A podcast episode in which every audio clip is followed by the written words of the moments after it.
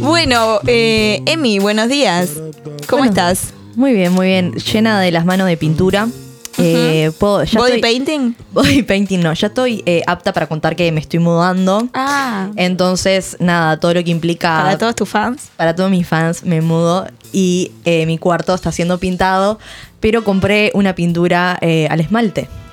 ¿Al esmalte o pintura esmalte? No, pintura que la base es esmalte. Claro. Al esmalte o esmalte se puede decir de dos formas. Mirá, no sabía del al, ¿cómo sí? Sí, y que no compré agua ras, Mm. que es con lo que sale. Entonces, nada, pinto y estoy blanca. Ahí va. Yo estoy un, po- soy un poco morenita, tengo las manos blancas, pero ya voy a, a la vuelta de acá, paso por una ferretería y compro agua ras y me limpio. bueno. Divino. Seguro que todo el mundo quería saber eso. Sí, sí. Porque tenías aguarras en las manos. Está bien. Eh, bueno, estamos en un. En otro pasaron por el micro. Otro pasaron por el micro, extrañaba este Es- espacio. Es el último del año. El último del año. Toma para vos. Y se nos fue. Se nos fue.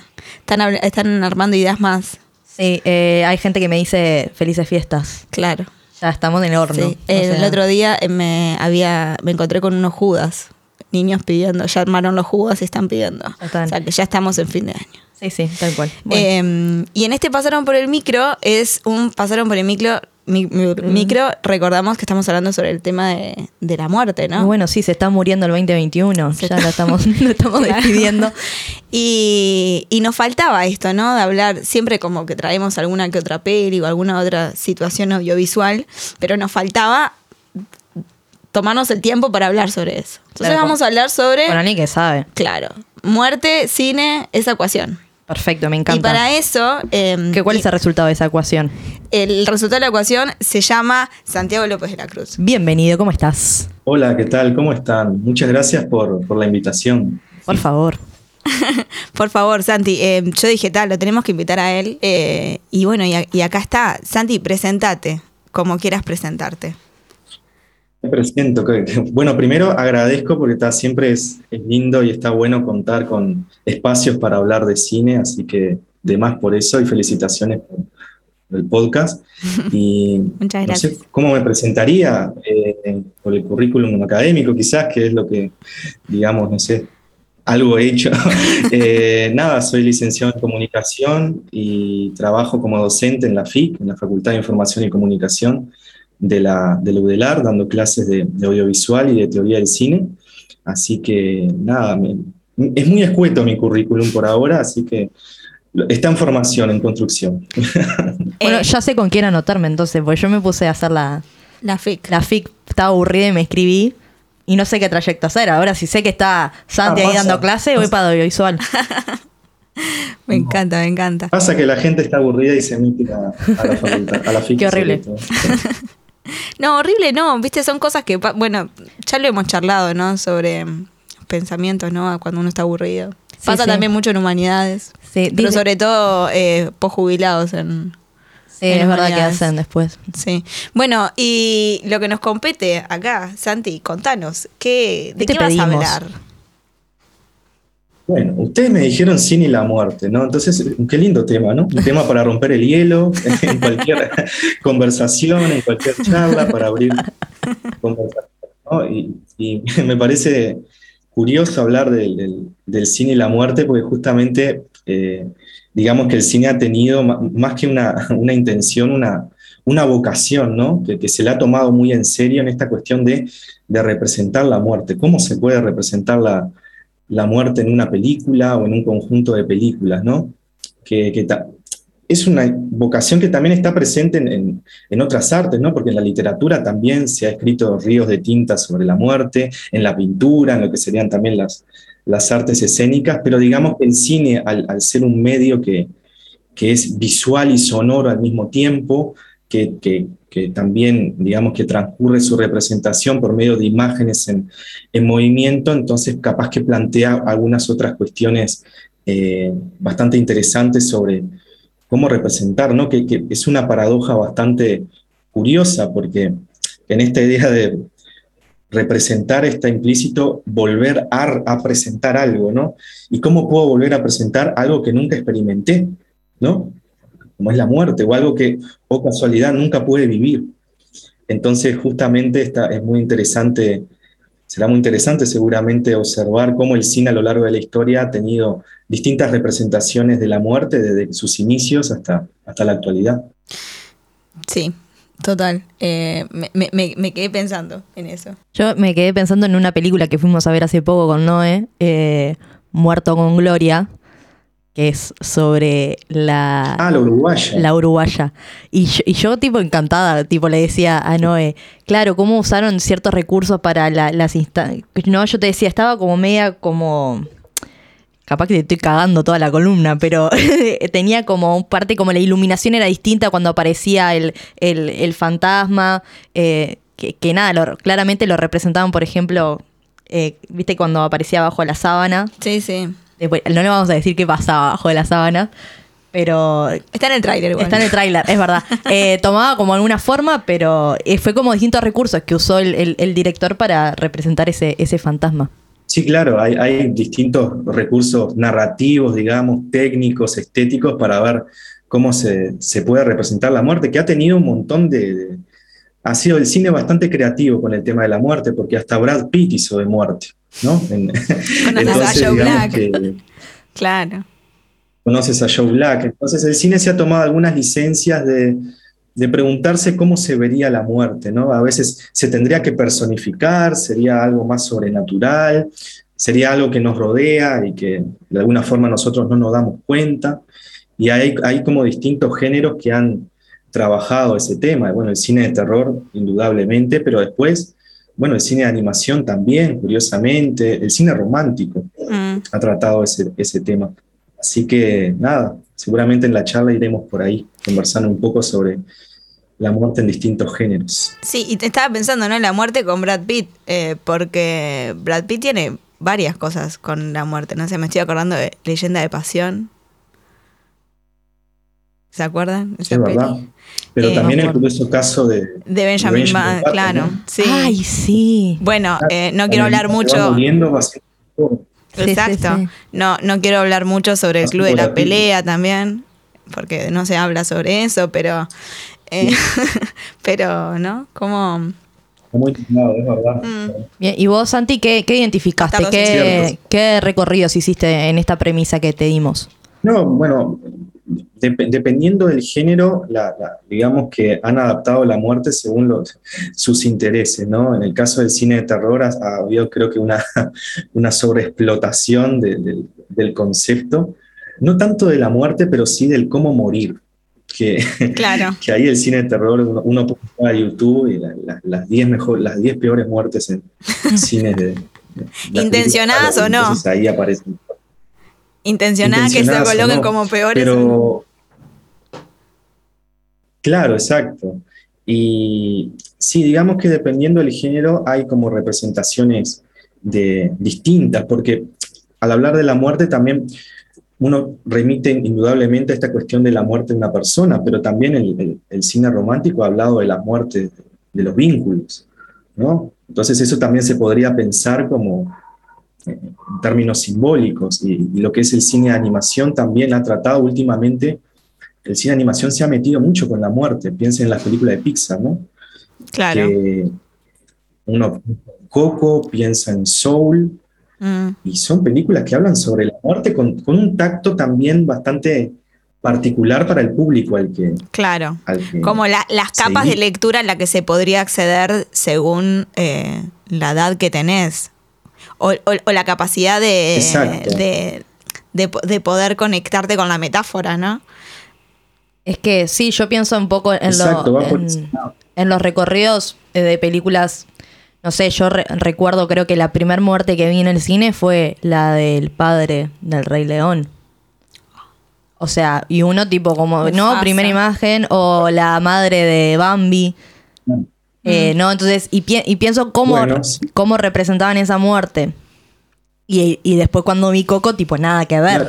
No sé si hubo una evolución o cambió esas formas de narrar, eh, como eso de, bueno, no sé si cuidar la infancia, pero la infancia se, se le cuenta la vida de- y se la representa de otra Hay, forma. hay un documental que está buenísimo, pero buenísimo. Una serie documental que está en Disney que se llama Imagineers, que em, la premisa de esta, de, esta serie documental es hacer un recorrido por eh, Disney desde el Disney, Mr. Disney, ¿no? Eh, Mr. Walt Disney. Em, nada, cómo él empezó a formar los parques de juego con toda esta idea de que los lugares de juego eran lugares aburridos solamente para niños y que los adultos no podían estar ahí. Entonces él eh, empieza a crear estos parques de diversiones para niños y a partir de ahí crea un departamento que junta creativos e ingenieros. Por, ello, por eso Imagineers, ¿no? Esta mezcla mm. de imaginarios, ¿no? Los creativos y los ingenieros. Engineers. Entonces, este departamento que se llama así es el que se dedica a pensar, eh, bueno, los parques temáticos, pero también las películas y la, y la tecnología, ¿no? Habla desde, ya te digo, desde el surgimiento hasta pasaje de varios directores que pasaron por ahí, como Tim Burton o otro, y cómo la manera de pensar las películas, incluso con las canciones, eh, fueron cambiando, ¿no? Claro. Y, esto tiene que ver algo, cuando, cuando surge Pixar, ¿no? Eh, también, como que no era de Disney y después fue de Disney, o sea, toda esta historia que, viene con, Pixar y la muerte. Sí, es verdad. Sí, claro, Pixar últimamente ha tratado el tema de la, de la muerte, ¿no? Bueno, Coco, Soul, eh, Up también, ¿quién no ah. recuerda el, inicio de la... Los primeros cinco minutos me dejaron... Me hicieron mierda. Claro, lo que tantas películas... Claro, y te la manda al principio, ¿viste? Desde el principio ya te, te, mata, ¿no? Pero es verdad que Disney ya se ha metido con, la muerte con el Rey León y la muerte de, Mufasa. Ahí hay una frase que siempre sale que es, esto está más muerto que Mufasa. una derivación, pero bueno. pero también con, la madre de Bambi, pienso en, Tarzán también, cuando se muere el, Entonces, ah, Sí, pensando en Tarzán estaba también. Em, y también esto que vos traías de, la, de la muerte de, los vínculos, ¿no? Como todo el relato de Toy Story, ¿no?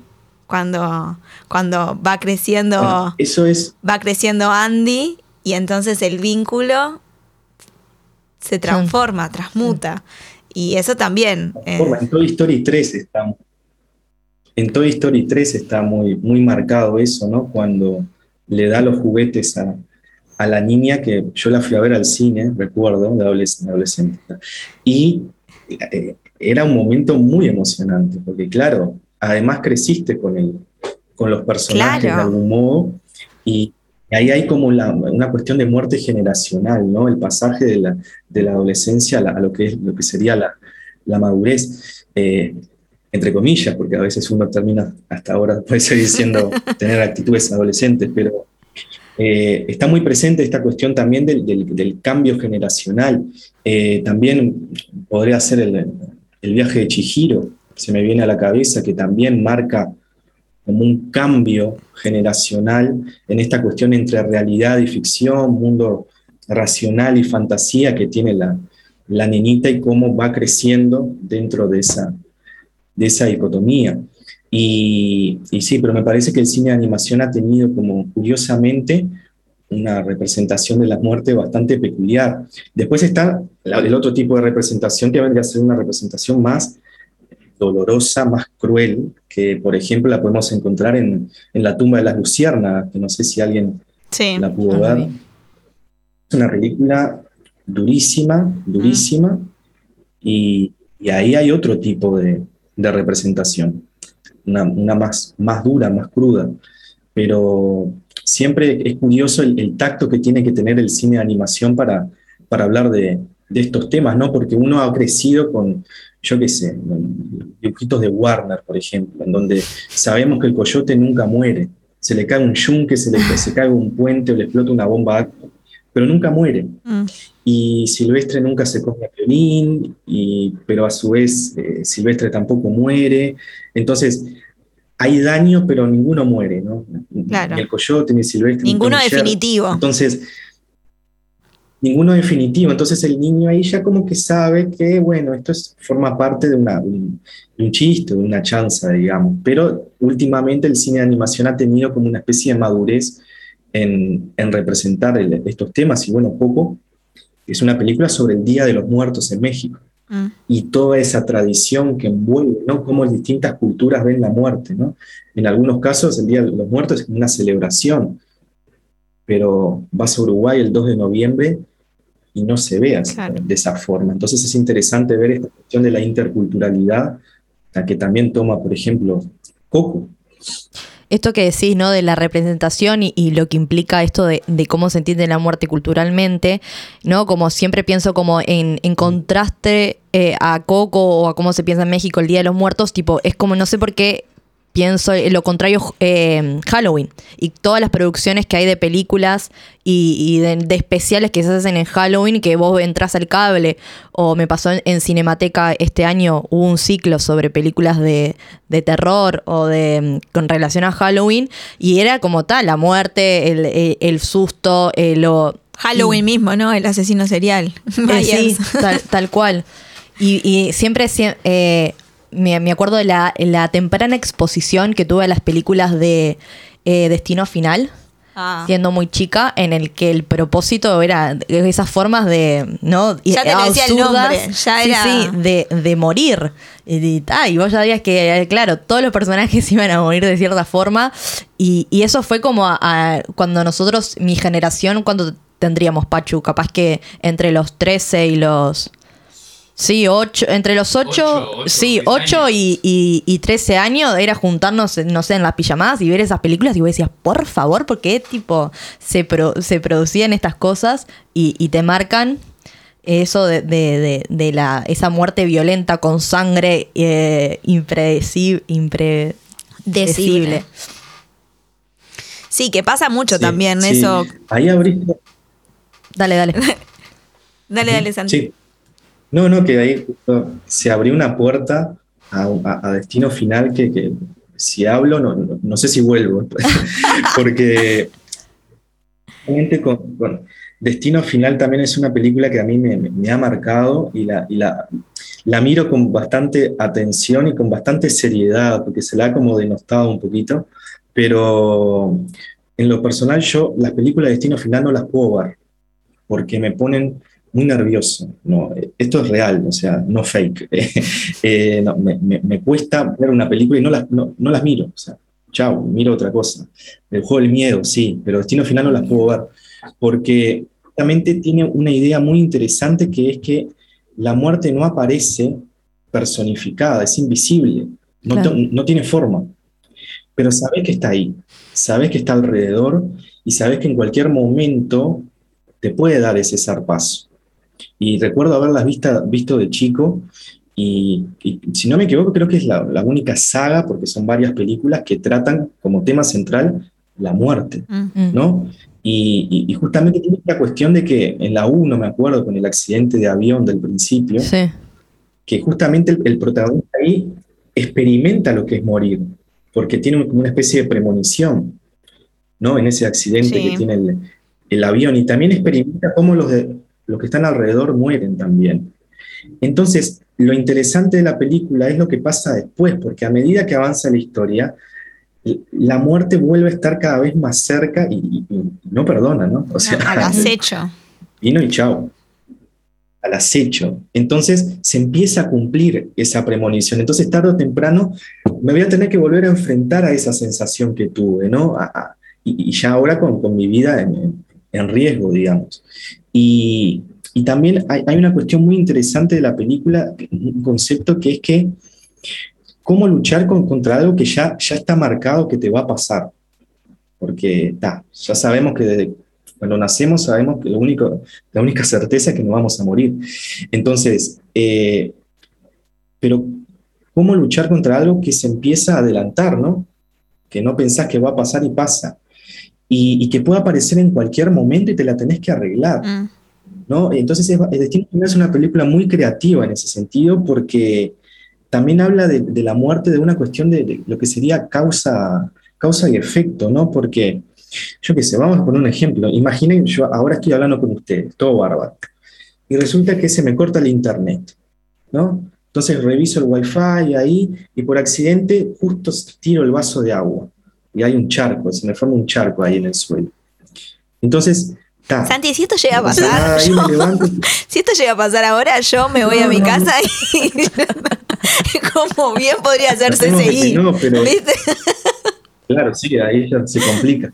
Pero entonces, yo qué sé, me levanto y veo el, el router y, y- y no me anda, y voy a otro lado de mi casa y no hay conexión, voy a la cocina y nada, voy a otro cuarto, nada, vuelvo a mi cuarto, sigo tocando el wifi, nada, me agacho, yo qué sé, reviso los cables, nada, y cuando me trato de levantar tengo la mala suerte de que me resbalo el charco de agua que tenía y que me había olvidado, y yo qué sé, me pego contra el borde de la cama y me desnuco.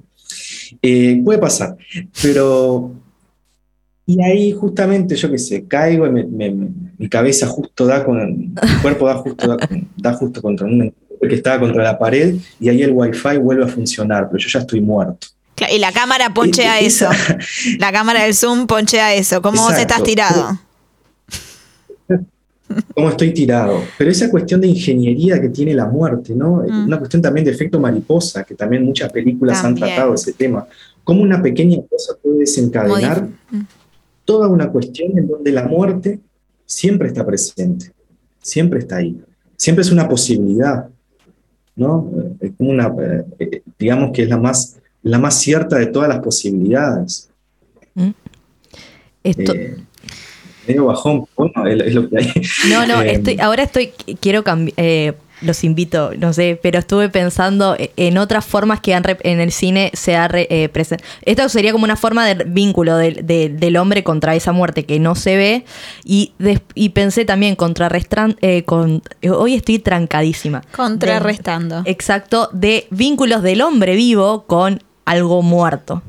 Y pensé en... Un hermoso género de los 80, de los 90. 80 pensé en dos cosas. Pensé en el fantasma eh, Gaspi. Gaspar. Gasper. Gasper. Ah, ta, ta, ta. ¿Tá? Que, ¿no? que se termina, ah, baila con, con- con la chica Sí, al sí, final sí. En, en el evento. Y después el cadáver de la novia, de Tim Burton, que Mm. también es dibujito, que en un vivo se, se casa con, con alguien, con un cadáver, con alguien muerto. Eso, ¿no? Como que también hay otra representación en el cine cuando se chocan, se encuentran los dos mundos. Bueno, eh, eh, por ejemplo, Frankie Winnie también es eh, un- una producción de, de Tim Burton, que es Claro, el niño, claro, que el niño este, se le muere el perro y entonces eh, trata de revivirlo haciéndolo como Frankenstein. Claro, sí, sí. entonces es la reproducción de la, de la historia, pero con un vínculo que es dolorosísimo, esa película, eh, Frankie Winnie. Porque el tema del animal, Yo ¿viste? no la vi. No, la vi, ay, no. yo te la recomiendo, pero si se te murió un perro, no la mires. Se de cerquita no. No, ¿Qué- se murió un gato. ¿Qué Bueno, pensás que eso? es Eh, similar. Me lo envenené. Eh, ah. queda para otro podcast porque está. Qué triste. Sí, para Eh, el capítulo no sé. sí. No, vos sabés que. animales, pero eh, sí, hay, hay una cuestión. Sí, Me quedé re mal. Sí, no, hay una cuestión muy interesante la- en esa idea de cómo convivir desde la vida con, con algo que, que- que- ya murió, que ya no, no está en- entre nosotros, porque justamente el cine lo que hace es eh, vincular el tema de la muerte con los seres humanos desde el miedo también a lo desconocido, ¿no? Desde el miedo a aquello que o no puedo explicar, como, como por ejemplo una persona muere y luego revive, no lo puedo explicar, pero también aquello que también me pueda hacer daño, ¿no? Y, y generalmente todo daño implica un riesgo a morir, sea un zombie, un muñeco o, o- o- o Godzilla, o sea, siempre va a estar el- el- el- ese miedo al, al daño que también implica un, un miedo a la muerte, pero es muy interesante esta cuestión de, de cómo trabajar esta idea de yo, persona viva, me estoy relacionando con algo que proviene desde lo sobrenatural o desde ese más allá que desconozco, pero desde el cual puedo tener algunas pistas para entender un poquito mejor qué es lo que me puede esperar cuando me llegue el turno, cuando me llegue la, la hora. Sí, em, en cuanto a esto, a mí como que me salen como va- varias, ¿no? Eh, Aristas. Sí. eh, o subgéneros, por así decirlo, dentro de lo, del, del- del cine de terror, ¿no? Eh, por ejemplo, em, las cosas que tienen que ver más con lo espiritual, con, perdón, con el espiritual, no, con el espiritismo. Em, las cosas que tienen que ver con em, personas eh, que están psiquiátricas, ¿no? Asesinos seriales, qué sé yo, o eh, ciertas cosas eh, como por así decirte, monstruos en ataque. Y en eso me, me reparo en la película que a mí me ha dado más miedo, que es Freddy Krueger. Freddy Krueger como el hito de eh, los personajes as- asesinos seriales de mm, que están que operan en el sueño y eso es lo más terrorífico sí. Eh, eh, sí, la verdad que, que sí, con, con la saga de Pesadilla, ¿no? sí sí, e- e- es bastante importante porque esa saga parte de una idea muy, muy interesante que es que la única forma que tenés de, de seguir vivo es no durmiéndote. claro y por el Eso propio no dormir eh, eh, también empieza la demencia las alucinaciones Exacto. Entonces juega muy, juega muy bien con ese, con ese tema. Y pasa otra cosa que pasa con Freddy Krueger, pasa con Michael Myers en Halloween, con Jason en Viernes 13, Mm. y es que no mueren. no No- no- se mueren en una película, pero después tenés ocho películas más. bueno sobre todo con, con- con octava no se- Halloween claro con Halloween, que ahora salieron las, las remakes. Claro, La- por eso te digo, sobre todo con Halloween, que es como eterna. Halloween 35. Ya, ya no, ya no entendés por qué está vivo, porque ya lo que mataron, lo, lo- lo explotaron y sigue ahí. Pero sí, eh, pero está esta cuestión de, de- que es algo también que está asociado a la muerte, el tema de la muerte, que es la inmortalidad. Mm. Que está esa cuestión ahí rondando, que surge en la cuestión del, del- del cine de terror también, ¿no? Y bueno, ¿qué pasaría si soy inmortal? ¿Qué pasaría si nunca me muero? O esa, esas encuestas, test, ¿qué preferís, ser inmortal o no? ¿Qué preferís, saber el día de tu muerte o no?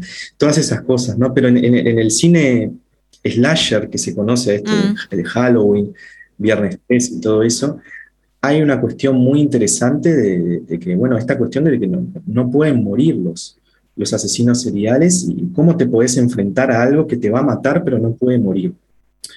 Eh, es muy, muy interesante. Y después con la cuestión del espiritismo, ahí sí hay todo un cúmulo de películas, desde Poltergeist hasta, no sé, La Noche del Demonio, Insidious. Mm. Y creo que recientemente salió una película que se llama Host. No sé si la Sí. conocen. La escuché, pero no la vi. No. Me hace falta, ¿sabes qué me está pasando? Muy, Me hace falta aliades para ver películas de, de terror. Como A que mí, siento que. ¿Vos estás para esa? Sí, yo te eso. Porque me pasa que sola. Bueno, tampoco. Pero. ¿Viste como esto de, Claro. de- que hay gente No. que no, no. O no es buena viendo películas eh, de terror. ¿No? Hay gente que dice, yo no- con esta persona no puedo ver una película de terror. Porque la verdad que no me, no me estás dejando, este. Estás generando vos una situación que me está dando más miedo, ¿viste? Como que. Pasa Claro, es eso. verdad, es verdad. No, no, Pero les recomiendo porque, porque es, más- es pertinente. Hoy estoy como muy autorreferencial sobre la reunión de Zoom, porque es, ¿qué sucedería si estamos en una reunión de Zoom? De vuelta pongo el mismo ejemplo, pero esto es lo que pasa en la película, y de repente entra un espíritu a la reunión. Esa es la premisa de la película. Dura una hora. O sea, es y todo salió el año el. pasado. creo. Se desarrolla en el Zoom. Todo- la, la película es, son las pantallas de Zoom. ¡Qué maravilla! O sea, son los, los cartelitos. Claro, o sea, eso me, me, Sí, me eh, estoy está- dando cuenta de que el, no, la, el cine le está representando lo que sucede, eh, ¿no? Lo actual. Y la vida está pasando por el Zoom ahora y En bueno, hay que, hay que meter la muerte en lo que está pasando ahora, que es el Zoom. Vos sabés que no me acuerdo qué película es, que es, hay un fantasma en la casa, es una- como una película que intenta ser de época, Eh, no me acuerdo cómo se llama, pero que ponen cámaras en, ponele que es en los, no sé, voy a dar un bolazo, 40, en los años Actividad 40. paranormal. No me acuerdo. Qué buenas películas. Pero está Ah, no. las no, no, no, porque está ambientado como de época. Entonces ponen unas cámaras, un sistema de cámaras conectadas por cable y entonces saca fotos y tienen en la misma casa como un estudio revelado y ahí van viendo... No me acuerdo qué película es, pero ahora que decís esto del, del Zoom... Bueno, y ha pasado también en películas en las que han aparecido fantasmas. Yo qué sé, creo que es... en em, el set. Claro, que después Ana apareció. ¿Qué es eso que está ahí? ¿Ven? Y es un niño. Creo que es el caso de. mm, eh, La- ah, sí. el tres, ay, tres, hombres. tres sí, hombres película. Sí, pero es, es, es esa. Que está el niño en la ventana. Eh, Sí, como que, que- aparece un. Sí, es como- Atrás atrás de una ventana. Claro, tres, Tres eh, hombres y un bebé. Tres hombres y un bebé, ahí está. Que es como una premisa similar a Mamma Mía, que es que no saben quién es el padre. Eh, Eh. O sea, el argumento de la película tiene nada que ver con esta situación que aparece el fantasma. Pero es como que después en postproducción o, o una persona que, que vio muchas veces la película dijo, ¿qué es eso? Se amplió y apareció. Esto que traía ahora Santi, las películas de actividad Claro. paranormal, son muy bizarras, pero a mí me, me, me, me gustan mucho. Porque tiene esto de como que es cotidiano. O sea, vos pensás que te puede pasar a vos porque son, eh, ¿no? Cámaras de vigilancia en una casa. Porque hay películas de terror que hablan sobre la muerte que vos lo ves lejano porque ves que es como muy de, de- de- que, que es- ves que es una película. Pero este que a veces algunas películas juegan de terror con algo que son de- desde cámaras de, de celular, zoom, me traes esto que no, no lo conocía, o cámara de vigilancia, decís, vos, esto es tipo, Claro. puede ser material que no esté producido. Redefiniendo Blair Entonces, Witch. tipo, pa, o esas, esas películas que también de terror que, que graban, eh, que no sé, siempre es un... En primera persona. en tipo primera Blair Witch. persona, que Claro. es tipo como así como documental, digo, piro también, piro Mm. mal. Bien. Claro, sí, porque ahí está, está ligado mucho, ahí el- la ficción se mezcla con el documental. Mm. Ahí va. Entonces, ahí aparece esta cuestión del, de- del falso documental y después hay un subgénero dentro del cine de terror que es el fun footage, que es esta cuestión del material El encontrado. material. mm. ¿no? Encontramos una cámara con una grabación y la película es la grabación de lo que pasó. Ahí va. Y ahí entra para, actividad paranormal, Blair Witch, eh, que digamos que fue pionera en estas cuestiones Sí, sí. de- del fun footage. Después hay una película española que se llama Rec, Sí. eh, no sé si la conocen, que Sí. es una que se mete en... Ahí va. Y Son- hay una son tres las de porque, Rec, claro, el ¿no? document- Son tres, Mm. sí, son tres. Y hay una cuestión ahí que, claro, la ficción ahí se mezcla con el documental, entonces tiende a ser más realista la representación y de algún modo terminás, terminás sufriendo cuando ves el proyecto Blair Witch. Hay escenas que vos decís, ah, la escena, hay una escena donde están los, porque son tres los que se Mm. van- meten en Mm. el bosque, están dentro de una carpa y empieza a moverse la carpa de afuera y nunca se ve qué es lo que se mueve, pero claro, estás con la cámara todo el tiempo Sí, moviéndose sí. y lo- lo- lo- los llorando y, y la, la carpa que se va movi- moviendo en el medio de la noche, en el medio de un bosque ahí en Maryland. Entonces, es, es bastante... Bueno, hay como una tendencia a- más realista. Pienso, pienso también, ¿no? Eh, en la casa muda, ¿no? Que es este, este intento de, de hacer como que es una, una toma continua en, ¿no? En, como cámara En mano. Para la casa muda la uruguaya. Claro. Ay, la en- vi al fi- la fui a se- ver al cine, me claro, acuerdo. secuencia cámara en mano, que no, no- no es secuencia, pero te da esa sensación, ¿no? Eh, o sea, es un es como que plano es un claro, sí. porque tiene, tiene Sí. unos cortes ahí, pero, pero no importa porque te, te colocan las- en la sensación de que, de, que, de que está pasando ahí, de que está haciendo parte y como es esta, ¿no? Esta situación como que te envuelve en el contexto de que Algo para, El vértigo. para preguntarle a, a Santi. Yo me- me estoy- no sé si es la sensación que tengo, pero que el consumo de películas de terror siempre es desde el hogar. O sea, muy pocas veces fui a ver cine, eh, película de terror al cine. ¿Es real eso o es una sensación mía? Eh, yo, yo ahí no, no- no tendría datos Sí, sí. a nivel macro, Claro, pero tipo hablo de mi estadística. experiencia personal.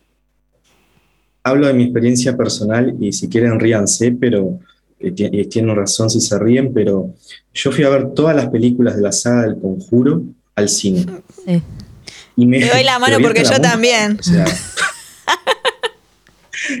la monja, Anabel, 1, 2, 3, digo. a la ah, monja no la vi. No importa. Y no la veas. No, porque Pero- fui a colegio de no vale yo toda mi vida y tuve experiencias bastante terroríficas. No. Eh, y como ya fui a colegio Claro. de monjas, ya tuve experiencias Claro. de terror con monjas. Claro, y esa película, aparte, esa monja da- mete miedo, ¿eh? mete presión. Pero las salas estaban, estaban bastante, no digo llenas, pero había gente, ¿no? Me acuerdo que en el Conjuro 2, una señora llevó un bebé. Ah, Y obviamente el bebé en cuestión de minutos arrancó con su sinfonía de gritos. Pero bueno, son cosas que pasan. Y me pasó también con It, las nuevas de It, Ujú. payaso, que también la sala estaba, había, había mucha gente. Y, y creo que en cartelera, si uno se fija, por ejemplo, la cartelera de movie y esas cosas, hay bastantes películas de terror en- que se están estrenando. Sí, Eh, yo eso, es un, es un género eso que, que, que lo consumo más en, en, en mi casa que, que al cine. Creo que Tiene a ver, sentido igual, ¿no? eh, Como- cine como cine de terror creo que fui a ver, eh, no sé, La Casa Muda o las dos películas de No Respires y siempre después de las 12, ¿no? Que me gusta, eh, cuando salís del- de, de la sala de cine y está todo vacío. Pero fueron como eh, muy puntuales esas veces que fui al cine. Pero siempre fue como un consumo de que nos juntamos, de hab- había como un ritual de ver la película de terror. Claro. Hacer el pop, juntarnos, apagar todas las luces, asegurarnos que cap- capaz que, que si hay casa sola mejor, porque siempre los padres pasan y decían, bueno, esto no está muy apto para lo que es de su edad.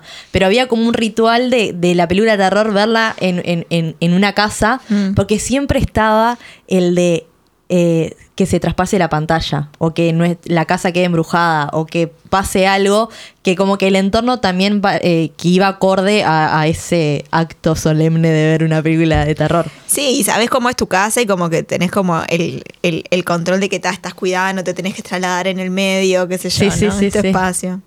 No sé. Bueno, yo no sé si, ¿no? Como Es que verdad, eso tiene el, el- el control. No sé si quieren agregar algo más. Capaz que para terminar, Santi, si en esto del recorrido que te pedimos de la premisa, si te algo que te llamó la atención para que te olvidaste mencionar. No, quizás brevemente, ya hablamos del terror, del cine de animación y después un breve, un comentario breve sobre el- el- lo que sería el género de, de la comedia romántica o la película romántica que también ha tocado el tema de, de la muerte. Pienso en Ghost, Claro. por ejemplo, que ahí es, es la muerte. Escucho suspiro por ahí. Pero después hay una película que, que me llama la atención que es About Ay. Time. Sí. Sí. No sé si la conocen. Me encanta. que ahí eh, también se derriten, pero ahí hay una cuestión de, de- de poder controlar también el tiempo, porque la cuestión de la muerte y del paso del tiempo van ligadas, porque son las cosas que, que como seres humanos no podemos controlar. Y en esa película se plantea una cuestión interesante, ¿qué sucede si puedo volver atrás para corregir las cagadas que me mandé? Digo, entonces es muy importante esa, esa, ese tipo de representación después. Y después, esta cuestión de la muerte de los vínculos, ¿no? Titanic, por ejemplo, pero digo, que siempre hay una cuestión de la muerte ahí rondando, ¿no? Eh, pienso en Bajo la misma estrella, que seguramente la, habrán leído el libro o la. No, el libro no, de- pero la peli. demás, ¿no? Ahí es- hay una cuestión de.